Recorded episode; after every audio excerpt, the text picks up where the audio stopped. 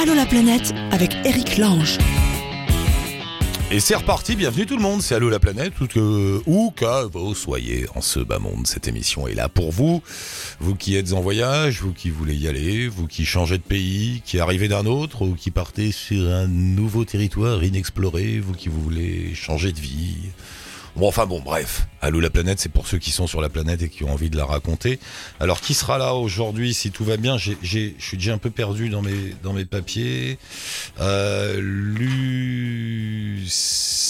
Euh, ouais, c'est ça, Lucille en Australie dans un instant. Julien qui est au Japon. Lucas et sa copine Laura sont au Pérou. Christine avec sa petite famille, c'est des digital nomades family. Autrement dit, ben ils sont partout dans le monde avec la famille. Hugo, je sais pas où il est. Enfin bon, bref, on va démarrer avec Lucille, c'est ça? Bah, Allons-y. Allô la planète avec Chapka. Bonjour Lucille, bienvenue. Oui, bonjour, bonne année. ah, merci Lucille, bonne année à toi. tu es où Lucille? T'es où? Euh, Là, je suis en Australie, je suis à Perth exactement. On s'était déjà parlé et puis le son était pas bon, on avait dû s'arrêter si je me souviens bien. Et Exactement. Ouais, alors que euh, on commençait à, rentrer dans le vif du sujet. Euh, rappelle-nous un peu ce que tu fais là-bas, euh, comment ça s'est passé tout ça, depuis combien de temps tu es sur les routes? Ça fait un bout de temps, toi, non? Bah là, ça fait bientôt trois ans, au mois de février. Ouais, j'ai commencé avec un PVT, donc un programme vacances-travail en Nouvelle-Zélande, où je suis restée un an. Ensuite, j'ai fait un an en Australie où je suis restée un an aussi. Et là, je suis sur ma deuxième année, en fait. D'accord. Donc, euh, ouais, ça fait un an et mois maintenant en Australie. Mais tu faisais quoi avant de partir Tu faisais partie de ces gens qui ont un, CDI et, euh, et qui ont tout plaqué pour aller découvrir ouais, le monde? voilà. Exactement. En fait, au début, quand j'étais en France, j'étais en CDI, j'étais euh, esthéticienne. Et puis, bah voilà, au bout d'un moment, bah, j'en avais marre en fait de la routine. Et puis, de toute façon, j'ai toujours voulu voyager depuis très longtemps. Et puis, bah, ouais, au bout d'un moment, c'est ça, j'ai tout plaqué, j'ai acheté un, sac à dos et je suis partie. Comme ça. Et je voulais partir au Canada en plus euh, à la base, et, sauf que bah, le Canada, tout le monde le sait, c'est un peu compliqué à y aller. Ouais. Du coup, bah, j'ai opté pour, pour la Nouvelle-Zélande. J'ai vu les photos sur, euh, sur Google Images et je suis tombée amoureuse et du coup, je suis allée là-bas de suite. Ah ouais, donc t'es parti un peu comme ça sur un coup de tête sans trop. Voilà, un petit peu, ouais. Sans trop savoir où tu mettais les pieds Voilà, c'est ça, exactement. Et, en Mais j'étais loin d'être déçu. Hein. C'est vrai. Et, en Nouvelle-Zélande, en Nouvelle-Zélande, t'as trouvé du boulot, tout ça? Enfin, c'est... Ah ouais, ouais bah j'ai. Bah, en fait, quand je suis arrivée en Nouvelle-Zélande, mon niveau d'anglais était vraiment euh, très très pitoyable, quoi. Enfin, je connaissais juste vraiment euh, le base, enfin vraiment euh, le basique total quoi, à savoir bonjour, au revoir, euh, merci, j'avais tout oublié. Et au final, bah, j'ai commencé ouais, j'ai fait du picking de kiwi, enfin tous les métiers un petit peu euh, faciles d'accès, on va dire quand on parle pas la langue, mais qui restent pas faciles physiquement quoi. Mais bon, j'ai fait ouais, j'ai fait du picking, enfin j'ai vraiment trouvé facilement à chaque fois du travail, même en passant par des boîtes d'intérim, j'ai trouvé à chaque fois. Vraiment facilement. Et tu, tu... Et là, tu continues à bosser? Euh, bah Là, je viens juste de terminer mon contrat euh, bah, juste avant Noël. Donc, euh, je suis en recherche de travail. Donc, à voir ce que ça donne par la suite. Mais c'est quoi Tu es en train de te faire une nouvelle vie de nomade ou tu n'y as pas vraiment pensé quoi? Tu, tu, verras bien mmh, Bah, je sais pas. Pour le moment, en fait, ce mode de vie me plaît beaucoup parce que c'est vrai qu'il n'y a aucune routine. C'est tout le temps, euh, enfin, tout le temps de la découverte euh, et puis de la liberté surtout, à savoir que je vais où je veux, quand je veux, je choisis ma vie. Enfin, je veux dire, je vais en vacances quand je veux, je travaille quand je veux, je choisis mon travail. Je choisis dans le pays dans lequel je vais habiter. Enfin, c'est vraiment euh, un mode de vie qui me plaît beaucoup pour le moment. Et puis bah après je sais pas, enfin j'ai pas vraiment de plan déterminé pour la suite. Hmm. Ce sera plus au feeling en fait. Si un jour j'en ai marre de, de voyager, enfin ça m'étonnerait. Hein, mais si un jour ça m'arrive, bah à ce moment-là, ouais, je, m'arrêterai, je retournerai en France et puis. sur ton blog, sur ton blog, tu dis que euh, voyager, c'est, euh, ça entraîne deux sentiments contradictoires, à la fois la liberté et en même temps la dépendance. Exactement, ça c'est un sujet qui m'a beaucoup, euh, perturbé, on va dire, parce que c'est vrai que bah, la liberté, enfin tout le monde la recherche, je pense plus ou moins. Et au final, on se rend compte que plus on va dans le cheminement en fait de la liberté, et plus en fait on, on en devient dépendant.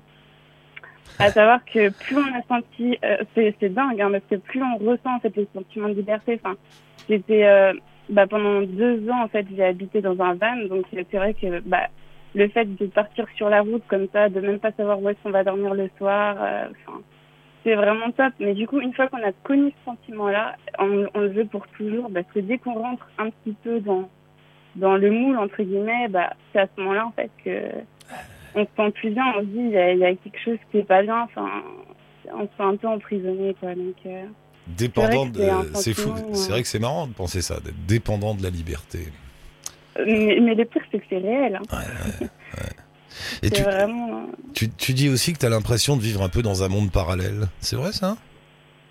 Euh, aussi, ouais, dans le sens où, bah, c'est vrai que quand on commence en fait à voyager, bah, il y a beaucoup de choses en fait qu'on peut plus, qu'on fait plus euh, d'instinct en fait. C'est-à-dire que, bah, par exemple, comme je disais, j'ai habité deux ans dans un van, euh, j'avais plus la télé, donc là, ça fait bah, trois ans maintenant que j'arrête de regarder la télé. Euh, Enfin, ouais, il y a beaucoup de choses comme ça. On se rend compte aussi que, bah, pareil, quand on voyage, on peut pas tout apporter avec soi, tout ce qu'on avait. Donc, pareil, il y a le sentiment de minimalisme, en fait, qui apparaît, à savoir qu'on on se rend compte qu'il y a beaucoup, beaucoup de choses qui, qui ont plus vraiment euh, d'importance. Donc, euh, et quand on revient justement à la vie normale, quand je rentre en France de temps en temps, j'essaie Ouais. de rentrer une, une fois par an. Et là, là, on se rend compte que, ouais, on n'a plus la même vie, et puis on se rend il y a, beaucoup de choses en fait qui, qui, qui nous semblent bizarres qu'on faisait avant. Et je sais pas, par exemple, d'avoir euh, d'avoir euh, 15 paires de chaussures comme j'avais avant, d'avoir une tonne de, de maquillage ou choses comme ça. Enfin, c'était vraiment des petits détails, mais Ça, c'est non mais ça en c'est fait c'est marrant, c'est marrant ce que tu dis parce que ça revient souvent dans la dans, dans la bouche des, des internautes, des voyageurs qui interviennent dans l'émission. Ah ouais? Oui, c'est le côté tiens, c'est bizarre le fait de voyager nous détache complètement, pas complètement, beaucoup des biens matériels de de, ce- de cette espèce de consommation permanente dans lequel on est on est à l'aise hein, quand on est quand on est sédentaire, on s'en rend même plus compte. Mais ça ça détache de ça, c'est on n'a plus on a plus besoin de Ah ouais, posséder quoi, c'est assez marrant. hein. C'est- Bah non, parce qu'en fait, je pense qu'on le fait justement de, de devenir minimaliste, pas par choix, parce que quand on porte un sac à dos, on on n'a pas le choix en fait. On sait le poids que ça coûte autrement. Du coup, euh, bah c'est vrai qu'on on doit vraiment choisir en fait euh, tout ce qu'on tout ce qu'on apporte avec soi. Ouais, et puis si je pousse un Allô peu, peut-être. qu'on- Ouais, Ouais. non, mais je t'écoutais. Je me disais peut-être si on pousse un peu, peut-être que l'on n'a plus besoin de remplir un, un vide intérieur avec des, des possessions matérielles. Tu vois ce que je veux dire? C'est un peu. Ah mais c'est totalement ça. Mm. C'est totalement ça. On revient en fait à, à l'essentiel quoi. Puis même c'est vrai que le fait aussi de- d'aller dans des pays qui sont bah, beaucoup plus pauvres quoi, enfin des gens qui vivent dans des cabanes en bois ou qui ont rien et qui ont fi- finalement un sourire sur leurs lèvres qui veulent dire énormément de choses. Bah ouais pareil on se dit que c'est pas le principal en fait. Enfin, et pourtant, eux, Ouais. ils, ils seraient les premiers à tomber dans le piège aussi parce qu'ils aimeraient beaucoup améliorer leurs conditions de vie. Ces gens qui vivent dans des cabanes en bois là, ils sont pas, Mm, ils sont pas heureux comme ça ils non ils plus. s'en rendent même pas compte. Ouais.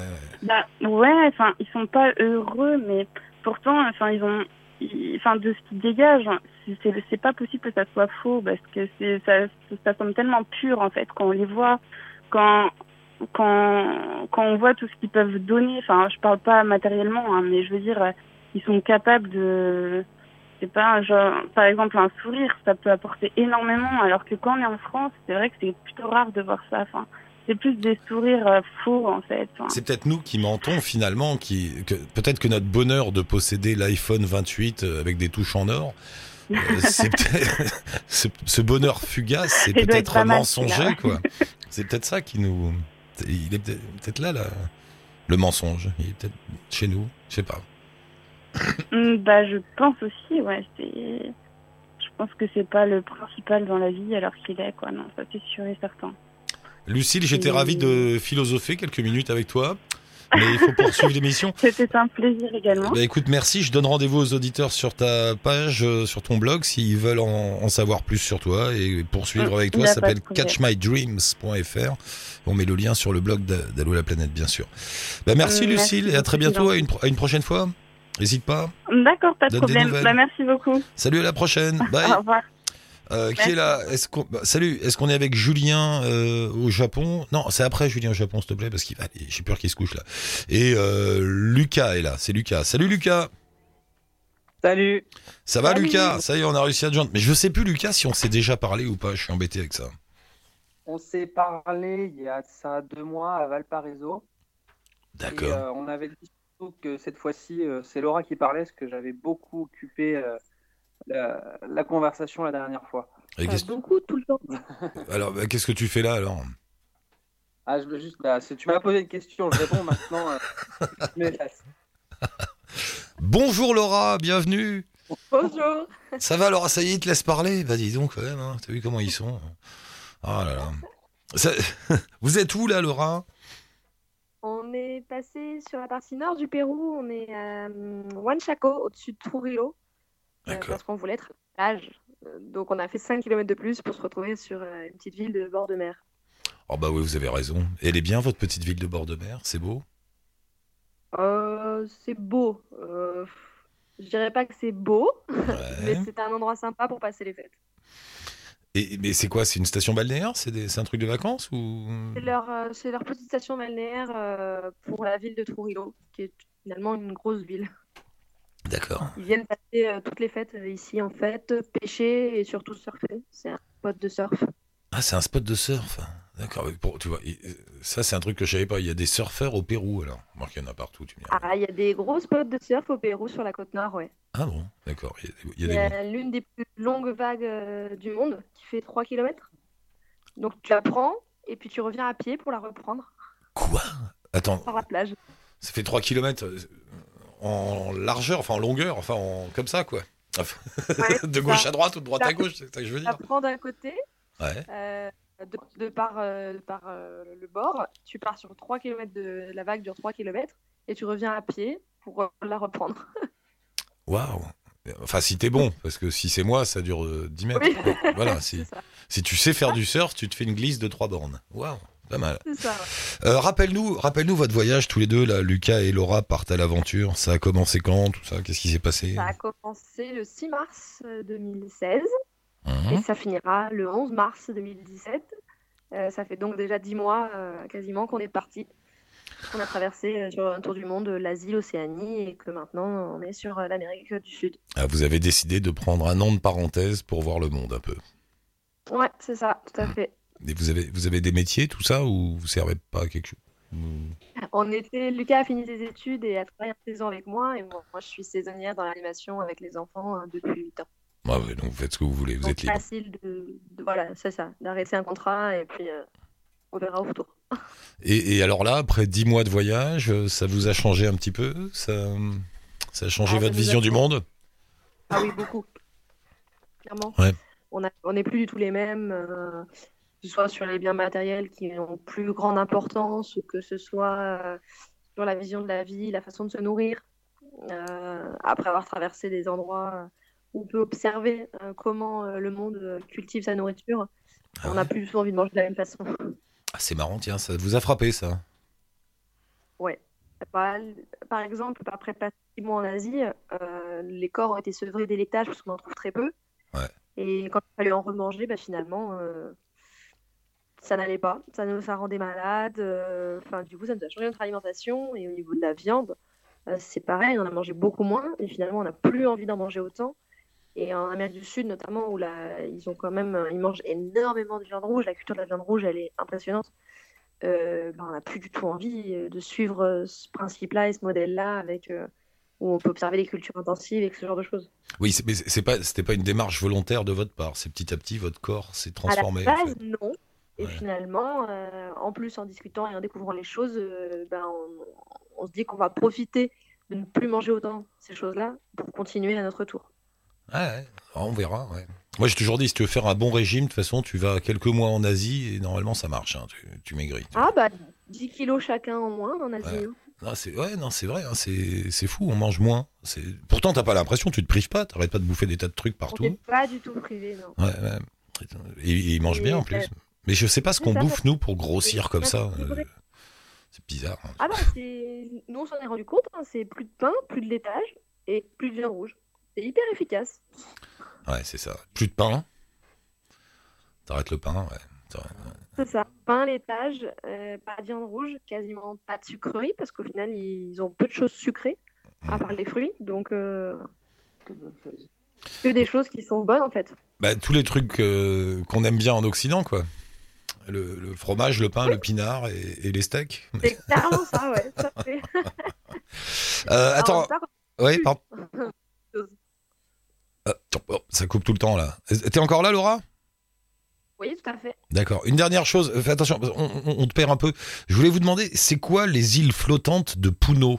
J'ai vu ça sur votre blog. Ouais, c'est les îles en- qui ont été fabriquées en roseau euh, par une population qui, euh, en fait, fuyait euh, les Incas et qui donc s'est abritée en fait sur le lac Titicaca en créant ces îles qui accrochaient en fait au fond de l'eau avec des, énormes pierres pour être abritées, pour être loin d'eux et fuir les gens, ces Incas qui qui voulaient pas d'eux. Et en fait, les îles, ils les reconstruisent en permanence. Et ils rajoutent des couches de roseaux en permanence, puisque en dessous, euh, comme c'est sur l'eau que ça flotte, ça pourrit. Ouais. Donc ils sont tout le temps en train de les refaire et ils vivent sur ces îles. Et, et aujourd'hui encore Enfin, le. Aujourd'hui, ça Alors aujourd'hui, il y a beaucoup de familles qui vivent euh, sur ces îles, même si la plupart sont euh, vraiment très touristiques et sont faites euh, pour expliquer comment ça fonctionnait. D'accord. Des îles en Ils sont rose. Ouais. Il y a Et- 2000 personnes encore sur les îles. D'accord. Et alors, avant de se séparer, parce que là, le son, tu, tu disparais dans les méandres euh, péruviennes. euh, le Machu Picchu, ça vaut le coup? Ouais, c'est impressionnant, c'est mystique. Euh, par contre, c'est difficile d'accès. c'est un long chemin. Euh, il faut une journée pour y aller, une journée pour revenir en trajet, sauf si on a les moyens financiers euh, de prendre le train et la facilité. Mais finalement, euh, la route et le chemin pour y aller, ça fait partie du, ça fait partie de la chose et euh, ça, ça donne ce, ce mythe euh, quand on est en haut, euh, au milieu des montagnes, et d'avoir parcouru tout ça avant à pied ou en voiture, c'est à faire pour Et- que ça fasse la magie de la chose. Est-ce qu'on est un petit peu touché au niveau spirituel quand on voit cet endroit? Spirituellement, nous, je dirais que non. Par contre, on n'a pas eu le soleil, on était au milieu de la brume et des nuages, et finalement, ça a ajouté un peu ce côté euh, mystérieux euh, et mythique, euh, mystique au, au lieu, quoi. Qu'est-ce qui va vous arriver maintenant? Vous allez où là? Là, on s'en va donc sur le nord du Pérou, du côté de la mangrove, et puis ensuite de l'équateur, et notamment un petit tour dans la jungle, euh, avant de passer aux Galapagos. J'aime bien ces petites phrases évidentes que vous racontez dans l'émission. Bah, un petit tour dans la jungle, après, ouais, Galapagos, et puis on change en à d'enfer et on va à Étoile. Ah. Et là, on arrive sur la partie qu'on a, qu'on attend depuis longtemps. à peu près depuis 10 mois. Bon, bah, vous nous raconterez ça. Euh, je t'embrasse, Laura. Euh, salut Lucas pour moi. Et puis, euh, passez-nous un coup de fil. On se rappelle dans, dans 10-15 jours pour, pour la jungle équatorienne et les Galapagos. OK? Il n'y a pas de souci. Bonne journée à vous. Merci beaucoup. On met un lien avec votre page Facebook. Et Laura et Lucas, enfin Lucas et Laura partent à l'aventure. Merci, à très bientôt. Bonne route. Et nous poursuivons avec euh, qui est là C'est Christine. Allô, Christine? Allô, oui, c'est ça, c'est Christine. Bonjour, Christine de Famille Bonjour. Nomade Digitale. Tout Euh, à fait. Où êtes-vous donc, Christine? Vous êtes en France là en ce moment, c'est ça? Alors euh, oui, là actuellement on est en France, Hmm. donc on est dans le Var. Là, on vient d'aménager dans une petite maison, dans une calanque, face à la mer. Ah bah on a connu pire. Vous êtes bien là. Voilà, pour débuter l'année, oui. c'est quoi une famille digitale nomade? Alors, euh, en fait, c'est euh, une famille mais, qui voyage euh, au gré de ses envies, tout en continuant de, de travailler à distance. Voilà, c'est ça. Vous avez Donc, une révélation. Vous avez une révélation un matin en vous disant mais finalement, avec les boulots qu'on a, on pourrait être n'importe où. Voilà, tout à fait. En fait, on, on, on- déjà on travaillait de, de chez nous. Donc, Ouais. on avait aménagé des bureaux, on travaillait de chez nous. Et puis après, au fur et à mesure, ben, on s'est rendu compte que ce qu'on faisait euh, de chez nous, on pouvait le faire de n'importe où. Euh, tout d'abord en France pour se tester.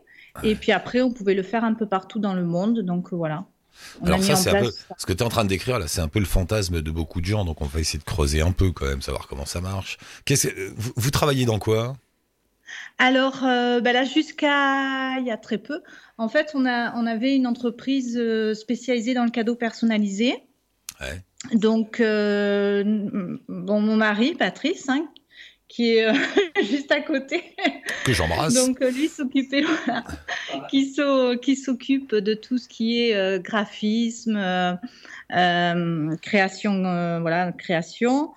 donc le faisait à distance et puis on envoyait les fichiers et on avait une personne sur place en France qui s'occupait euh, de d'expédier euh, les créations aux clients en fait. D'accord. Donc voilà, nous on faisait la, tout ce qui était création, suivi du client, euh, des fournisseurs, l'administratif à distance. Ok, moi je vous commande 500 mugs avec marqué Eric Lange dessus. vous les faites Enfin, vous faites le graphisme Voilà, on les faisait, voilà. D'accord. Mm.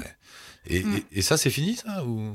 Alors ça, on vient juste, euh, en fait, on vient de, de, fermer notre entreprise parce que, bon, euh, voilà, euh, au bout de 11 ans et demi, c'était pas non plus, comment dire, facile au quotidien, comme beaucoup d'entrepreneurs. Ouais. Et, et, puis il arrive un moment où on se rend compte que, ben, voilà, on peut pas non plus, comment dire euh, insister dans un domaine où voilà il y a un petit peu de baisse de trafic ou quoi que ce soit et euh, bon. Donc en fait on est parti sur autre chose. Ouais. et euh, tout en continuant de voyager parce que c'est devenu euh, quelque chose qui nous correspond totalement et qu'on n'a pas envie de changer donc euh, voilà, là on va être encore plus libre de voyager du coup. Mais alors vous, ça se passe comment? Vous, vous dites bon bah là on va s'installer, euh, je sais pas, euh, dans tel pays. Vous louez une maison, vous louez un appartement et vous vous posez mm. quelques mois. Ça marche comment? Ben alors maintenant ça fait quand même trois ans et demi qu'on vit comme ça. Mmh. Euh, on passe uniquement, euh, toujours par la même plateforme euh, de location, donc je ne sais pas si je peux dire le nom hein, à l'antenne, bon, donc par Airbnb. D'accord. parce qu'on n'a pas, ça se passe toujours bien, il n'y a aucune, voilà, tout se passe bien, donc pour l'instant, hein, on continue, ça nous convient parfaitement. Donc on loue par, par cette plateforme, on va louer un appartement ou une maison dans un endroit qu'on aura décidé ou parce qu'on a envie, parce que ça nous intéresse. Euh, et puis on va, on va le louer, on va y rester en général un mois. Euh, la majorité des, du cas, des cas, c'est un mois. Et puis ensuite, parfois, ben, on peut décider de rester un petit peu plus longtemps à un endroit parce qu'on s'y sent bien. Donc euh, deux mois, trois mois, voilà. Mais guère plus, quoi. Jamais plus de trois mois en tout cas. Et, vous êtes allé où comme ça déjà en, trois ans? Alors, alors, tout au tout début, on s'est testé en visitant les régions de France ouais. pendant quatre, quatre mois. Ensuite, on est parti un mois au Maroc. Euh, on a fait, on est resté plusieurs mois euh, en Espagne. Euh, on est resté un mois au Portugal. On est resté, enfin, globalement sur trois ans et demi, plusieurs mois aussi en Italie, la Croatie aussi. voilà. mais pour le moment, c'est axé beaucoup sur l'Europe. Mais, mais, alors, c'est marrant parce que, en fait, vous n'avez pas beaucoup d'affaires avec vous, j'imagine. D'où l'avantage d'un truc comme Airbnb où il y a tout sur place. Voilà. Ouais. Alors déjà jusqu'à présent, donc on avait, on voyageait en voiture. Donc du coup, comme on avait un coffre, bon ben on le remplissait, hein, on mettait beaucoup d'affaires. Et puis maintenant, on a décidé donc pour la nouvelle année de, de voyager euh, euh, en avion, par les transports, voilà, par le train, le bus, de ne plus voyager en voiture, et ainsi d'avoir moins de bagages aussi.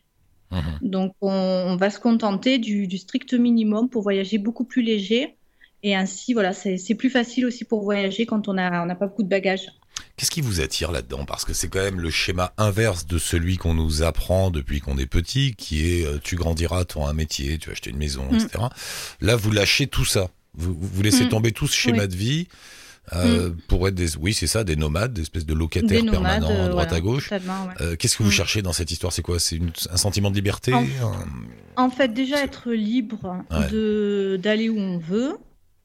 Euh, ensuite, euh, justement, de, se focaliser sur euh, l'essentiel, en fait, ce qui, ce qu'on considère essentiel pour nous, et voilà, d'éviter tout ce qui peut être superflu. Donc dès l'instant où on a un logement, qu'on trouve un endroit où on se sent bien, on s'installe, voilà, on travaille à distance, on découvre les environs, on fait des rencontres, c'est le plus important. Et vos clients, les personnes avec qui vous travaillez, est-ce qu'elles connaissent votre mode de vie? Alors, oui, donc quand on, on avait l'entreprise, oui, on en, on en, avait parlé. Pas au début, mais après, oui, on en avait parlé, on partageait un petit peu. Hmm. Mais, euh, mais c'est vrai que c'est pas toujours évident en fait à faire comprendre euh, aux, aux, gens euh, ce mode de vie. ouais, ça peut, effrayer, ça peut effrayer un peu. Ils peuvent se dire, oulala, là là, ils vont pas remplir le hmm. contrat. Est-ce que vous n'avez pas une adresse quelque part en France pour assurer tout le monde? Non Oui, on a, bien sûr. Ben, quand on avait l'entreprise, donc voilà, on avait cette adresse-là. Mais après, c'est vrai que nous, comme on travaille exclusivement par Internet, les échanges se faisaient par Skype, par mail, par téléphone, quand c'était possible. Donc il n'y a pas vraiment de difficulté. Euh. Ah, c'est marrant. Et, ça vous est venu comme une évidence, cette, euh, du fait des outils, de la technologie qui arrive Ça vous est venu comme, ça? On dit, bah tiens, euh, puisque c'est là pour. En fait, c'était bah, certaines lectures. Donc nous, ça, ça, on a commencé à avoir cette idée qui trotte dans la tête. C'était, qui, qui, surtout en fin 2012. Donc on s'est un peu renseigné sur les personnes qui vivaient ainsi, mais c'était majoritairement des euh, ou des personnes seules ou des couples, mais plutôt des personnes seules quand même. Et pas, en tout cas en France, il n'y avait pas de famille qui vivait ainsi. Donc euh, pas évident d'avoir des repères pour se lancer. Et puis en fait, euh, bah, dès l'instant où justement on a les outils qu'il faut pour travailler à distance, être bien organisé, avoir toujours une bonne connexion internet, euh, voilà, au fur et à mesure, on apprend à, s'améliorer et à, voilà, et après, il n'y a pas vraiment de difficulté pour travailler, euh, quel que soit le lieu où on se trouve. Euh, travailler. Et, alors, vous avez un fils? Quel âge il a, hmm? Quel âge il a Alors maintenant, bah, il vient d'avoir 17 ans. Ah donc il avait un peu plus de 13 ans quand on est parti. Euh, bah, ça se passe bien parce qu'il faisait déjà l'école à la maison, les cours par correspondance, par euh, choix éducatif. D'accord. Donc euh, on a continué ainsi, mais en passant par le CNED, parce qu'avec le CNED, il y a les, les, cours qui sont totalement en numérique, donc il n'est pas nécessaire de transporter les livres. Et donc il travaillait à distance, pareil, lui également. Il envoyait ses cours par Internet. Et puis, euh, puis voilà, donc lui, non, il n'y a pas de difficulté, ça lui plaît. Il est content. Et, il, veut, il, veut, continuer comme ça, même après en étant euh, adulte. Il veut continuer euh, ce mode de vie si possible pour pouvoir travailler d'où il veut. Ah, il, aurait pu vous faire une crise d'adolescence à l'envers en disant non, non, Moi, je, moi je veux une maison, je veux un jardin, je veux aller chez Ikea dimanche. J'en ai marre des, parents babacool, ça suffit. ben, finalement, non, en fait, je crois que même par rapport à. Enfin, je trouve qu'il s'adapte beaucoup. Il s'adapte très facilement. Il arrive, voilà. Et s'il a une chambre pour lui, c'est tant mieux. Donc il arrive, il pose ses affaires, il s'installe et ça devient sa chambre. Donc il, non, il s'adapte très facilement. Vraiment très facilement. Il n'y a aucun souci. Euh, hmm. ça lui convient. et, vous avez l'impression d'être à côté du monde, d'être un peu en dehors ou pas, enfin, pas vraiment non plus, puisque vous travaillez, vous avez du boulot, tout ça. Non, non, pas spécialement, non, hein, parce que justement, même quand on arrive dans une nouvelle ville, un nouveau pays, euh, euh, on, fait en sorte de justement de découvrir les environs, de, s'adapter, de donc on, prend un rythme normal, un quotidien. C'est un peu, en fait, c'est un peu comme si on était euh, expatrié. Enfin, des, mini expatriés, puisqu'on reste pas longtemps dans un pays. Euh, mais euh, voilà, on, découvre les environs, on se renseigne, on va faire nos courses. Euh, voilà, ça devient notre quotidien pendant un mois ou deux mois, assez facilement. Et ça marche bien, quoi. Mm. Il y a un petit côté vacances permanentes quand même, non? Même si vous ben, bossez. Hmm, alors, le, truc, c'est qu'on on s'imagine souvent quand on arrive sur un lieu, on nous dit souvent bonnes vacances. Euh, et en fait, on n'a pas vraiment cet aspect. On n'est pas vraiment en vacances puisqu'on doit s'installer, euh, euh, se mettre au boulot, voilà. mais, mais disons que c'est vrai que si on veut s'arrêter, sortir, aller découvrir les environs, aller boire un verre, enfin, c'est un petit goût de, de, de vacances même Oh. si c'est pas vraiment des vacances. Ouais, mais, euh, quand je dis ça, tu sais, c'est comme quand je parle avec des, quand je parle avec des expatriés, des gens qui s'installent, disons, je sais pas, à Singapour ou n'importe où, Ouais. ils te disent, malgré tout, même après un an, deux ans, trois ans sur place, t'as quand même toujours cette petite sensation d'être en vacances parce que t'es pas chez toi quelque part. Parce que Oui, voilà. Donc il y a Mm. toujours ce il y a côté toujours- de plaisir. on découvre euh. toujours de nouvelles choses. Ouais, ouais, ouais. Ah, c'est Ouais. marrant. Et donc, euh, ouais, c'est, c'est, c'est, voilà, c'est, c'est vrai que le quotidien, et puis le quotidien change à chaque fois, donc euh, euh, on n'a pas le temps de se lasser en fait. T'imagines si tout le monde vivait comme eux, mais ce serait n'importe quoi sur la planète. Pas passe des gens qui. Note, ce serait peut-être une solution. On n'aurait plus de propriété privée. Il y aurait un immense organisme comme ça qui tu louerais des maisons. Et Mm. puis on, on- Ouais, non, ça marcherait pas. T'imagines 7 milliards de personnes qui se baladent comme eux Ah, le souk. Oh, ce Non, serait bien. On serait heureux. Après, après l'avantage aussi, c'est que c'est le fait en- qui ça nous pousse à moins se posséder. On ne cherche pas à posséder, Hmm. on cherche surtout à, à vivre et à profiter du moment en fait. C'est surtout ça, c'est le fait de se dire, euh, voilà, on a, pour le moment en tout cas, on n'a pas spécialement envie de- d'avoir une maison, d'être, euh, de s'installer, de reprendre euh, le quotidien euh, sédentaire. Mais c'est le fait de se dire qu'on profite, euh, on essaye de profiter au maximum de, de, de ce qui nous entoure, euh, de Elle découvrir un maximum de choses. Elle est belle, elle est belle. Christine, merci beaucoup. On vous, rapp- vous allez en Asie, je vois, en 2017. hein, vous avez prévu l'Asie. Oui, alors fin 2017, ouais, c'est l'objectif euh, Ouais. pour cette année, c'est aller en Asie, Bon. euh, découvrir la Thaïlande déjà. Et euh, voilà. Et puis avant, en Europe. Ben, on vous recontactera de temps en temps. Je vous, mets dans, soleil. je vous mets dans le grand fichier Allô la planète à la page euh, quelque part. Voilà. On verra bien. Et si vous voulez les suivre, il y a un blog famillenomadedigital.com avec des petits tirés Voilà, partout, tout mais on met le lien sur le blog d'Allo la planète. Merci beaucoup Christine, Merci. embrasse la famille. Au revoir. Et à bientôt. bonne journée. Bye, merci. Eh ouais, tu vois, on prendrait tous un petit sac, un petit machin et on irait vivre euh, n'importe où. Et on posséderait rien. C'est pas très capitaliste comme système, mais ça a l'air sympa. Et c'est Allô la planète en tout cas. On se retrouve euh, très vite avec vous tous qui voulez raconter comme ça vos vies, vos aventures, vos expériences, vos utopies. N'hésitez pas, nous sommes là pour ça. Vous nous laissez un message via la page Facebook d'Allo la planète ou sur le blog d'Allo la planète. Merci Monsieur Fred pour la réal. À très bientôt. Ciao touti, bonne route.